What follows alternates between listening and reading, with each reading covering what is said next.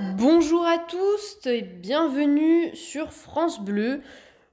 Dans cette édition spéciale, aujourd'hui, nous allons aborder la question de comment la justice, en se saisissant des crimes aux échelles locales, nationales et internationales, peut-elle aider les sociétés et les États à se reconstruire après des conflits majeurs. Nous retrouverons donc euh, l'historienne Enora et la spécialiste de la question Marie. Comme citait le philosophe italien Nicolas Machiavel au XVe siècle, un acte de justice et de douceur a souvent plus de pouvoir sur le cœur des hommes que la violence et la barbarie. Cette citation fait écho aux nombreux crimes qu'a vécu le monde. En effet, la justice a permis d'apaiser les mémoires des victimes de ces violences et barbaries.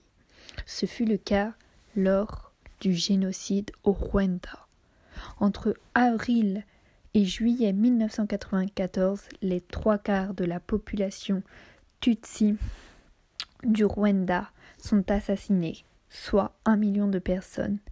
Elles sont les victimes d'un génocide soigneusement planifié par le gouvernement extrémiste Hutu, dans un contexte de lutte armée pour le pouvoir et de haine forgée par une idéologie raciste. Suite à cet événement, des tribunaux ont été mis en place à différentes échelles du Rwanda afin de punir ce génocide. Ce même processus s'est aussi déclenché en ex-Yougoslavie. En effet, dans un contexte d'effondrement des démocraties populaires et régime communisme, communiste alliés de l'URSS entre 1989 et 1991, cela engendre en Yougoslavie la chute du communisme et le réveil des nationalismes qui vint à déclencher plusieurs guerres, l'une qui s'étend de 1991 à 1995 et une seconde en 1999. À la suite de ces événements, des États ont proclamé leur indépendance de même qu'une justice internationale a été mise en place afin de juger les auteurs de ces crimes contre l'humanité et crimes de, crimes de guerre. Donc, grâce à nos spécialistes, nous, nous aborderons la construction d'une justice pénale internationale au début des années 90, puis nous verrons l'aide des sociétés à se reconstruire, enfin les limites de cette justice internationale mériteront une attention particulière. Donc euh, Enora et Marie, euh, dites-moi, le début des années 90 a tout de même marqué un tournant au sein de la justice, notamment avec la naissance de tribunaux qui sont internationaux. Euh, oui, puisque il faisait face, il me semble, à la résurgence de violences de masse, la communauté internationale avait donc créé de nouvelles juridictions afin de juger les responsables de ces crimes, n'est-ce pas? Le Rwanda, tout comme la Yougoslavie, a dû mettre en place une justice afin de punir les coupables du génocide rwandais. Les deux principaux enjeux de cette justice étaient de juger les responsables du génocide rwandais et de construire une histoire collective de ces crimes de masse, le but étant de réunifier le pays.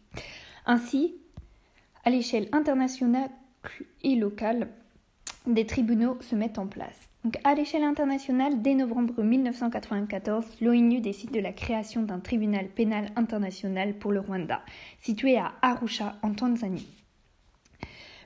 Euh, ce tribunal condamne les hauts responsables du génocide. Donc, euh, ainsi, 80 personnes seront accusées et 62 seront condamnées. à l'échelle locale, des tribunaux sont créés aussi car euh, ce génocide implique de nombreux prévenus à condamner. En 2001, près de 120 000 prévenus s'entassent dans les prisons rwandaises. Afin de désencombrer ces prisons, le gouvernement décide en 2002 de créer les tribunaux KKK. Euh, ces tribunaux sont chargés de juger les crimes du génocide rwandais. Le terme renvoyé à l'herbe au sol sur laquelle se tiennent ces tribunaux qui s'inspirent d'un mode de gestion local des conflits. Ils sont une forme originale de justice liée au génocide. Donc, le jugement de ces tribunaux vont du pillage, qui représente 60% des condamnations, au jugement pour organisation de génocide. Certaines personnes peuvent être condamnées à plusieurs fautes. Le taux de condamnation est de 65%. Cela a pour but de juger, donc ça permet de juger plus rapidement euh, ces personnes. Donc en disant le tribunal, il a condamné environ 2 millions de personnes. De plus, cela permet de relever la vérité sur la parole du génocide, le génocide. En effet, la parole est distribuée entre témoins, rescapés et bourreaux, ce qui permet de comprendre la violence subie par les Tutsis. De même, cela permet de renforcer l'unité et de réconcilier le peuple rwandais. Oui, effectivement, il en va de même pour le tribunal pénal international de l'ex-Yougoslavie, euh, qui est une juridiction instituée le 25 mai 1993 par le Conseil de sécurité de l'ONU, euh, qui avait pour but de juger et de poursuivre les personnes qui euh, s'étaient rendues coupables de violations graves du droit international humanitaire sur le territoire de l'ex-Yougoslavie. Il a été mis en place après une, une émotion de la communauté internationale. Donc le premier tribunal en fait international qui juge les auteurs de crimes de guerre après Nuremberg et Tokyo. Donc euh, il avait euh, pour objectif euh, de poursuivre les personnes accusées d'infractions graves aux conventions de Genève qui fixent les lois et les coutumes de la guerre, c'est-à-dire des génocides, des crimes contre l'humanité, des tortures, etc. etc. Oui, d'accord. Et euh, donc euh, cette euh, nouvelle justice, elle a permis d'aider les sociétés à se reconstruire, n'est-ce pas, en condamnant les grands acteurs bah, de ces grands crimes? Alors oui, puisque ici, la justice permet l'apaisement des tensions, mais aussi la construction des mémoires et de l'histoire par plusieurs moyens. Puisque le but du tribunal pénal international de l'ex-Yougoslavie était tout de même de punir les responsables individuellement, et souvent les personnes de haut rang qui sont censées être eux les principaux coupables des crimes commis. Donc euh, ça a aussi permis la reconstitution des mémoires, euh, ce qui a permis euh, par, la suite, excusez-moi, de retrouver une certaine paix. Mais ça a aussi libérer la parole des victimes et euh, de plus, euh, ils ont pu faire un certain travail sur leur deuil. Alors oui, en effet, euh, ces tribunaux, ils ont permis de reconstruire une société, une société rwandaise nouvelle et unie. En effet, les tribunaux Gakaka qui ont permis de confronter les bourreaux à leurs victimes, et donc le fait que dans la plupart des cas, les bourreaux demandent pardon et acceptent la contrainte liée à leur sorte, permet d'abandonner l'esprit de vengeance chez les victimes, et de plus cela permet de réconcilier et d'unir les villages rwandais. En outre, ces tribunaux permettent aussi une reconnaissance des victimes. En effet, les assassins sont punis, les morts ne sont pas oubliés. Il y a une mise en place de soutien et d'écoute des surveillants. Cette reconnaissance des mémoires permet de promouvoir la mémoire des victimes, avec notamment l'organisation de cérémonies commémoratives et l'établissement de la vérité sur les faits pour rendre justice aux victimes. Enfin, l'accélération de la prise de parole des victimes et récits circonstanciés du crime a permis une réécriture de l'histoire. D'ailleurs, on peut ajouter qu'une politique de patrimonialisation des sites du génocide, afin de ne pas oublier, de ne jamais oublier les horreurs de cet événement a été mise en place au Rwanda. Par exemple, l'église et mémorial de Nyamata, un lieu où des Tutsis ont été exécutés, a été patrimonialisé. Et donc, euh, Enora, euh, si je puis me permettre de vous poser une question, ce processus a-t-il des limites? Alors oui, en effet, les deux tribunaux mis en place Rwanda ont leurs limites. Tout d'abord, le tribunal pénal international pour le Rwanda est vivement critiqué. En effet, les rescapés estiment ne pas avoir été pris en compte. De plus, son activité est restée très marginale. Donc, comme je vous l'ai dit tout à l'heure, il y a eu seulement 62 personnes de condamnées sur les 93 personnes accusées. Enfin, pour certains, certains pensent que l'ONU a voulu se faire pardonner de ne pas avoir pu empêcher ce génocide. Ce tribunal est ainsi une manière de redorer l'image du Rwanda. Mais Tout comme le tribunal international du Rwanda, le tribunal local du Rwanda a aussi ses limites. En effet, il n'y a pas d'équité lors des procès.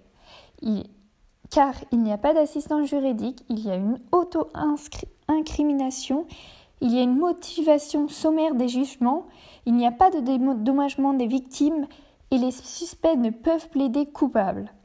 Ainsi, des innocents sont enfermés ou exécutés de façon arbitraire.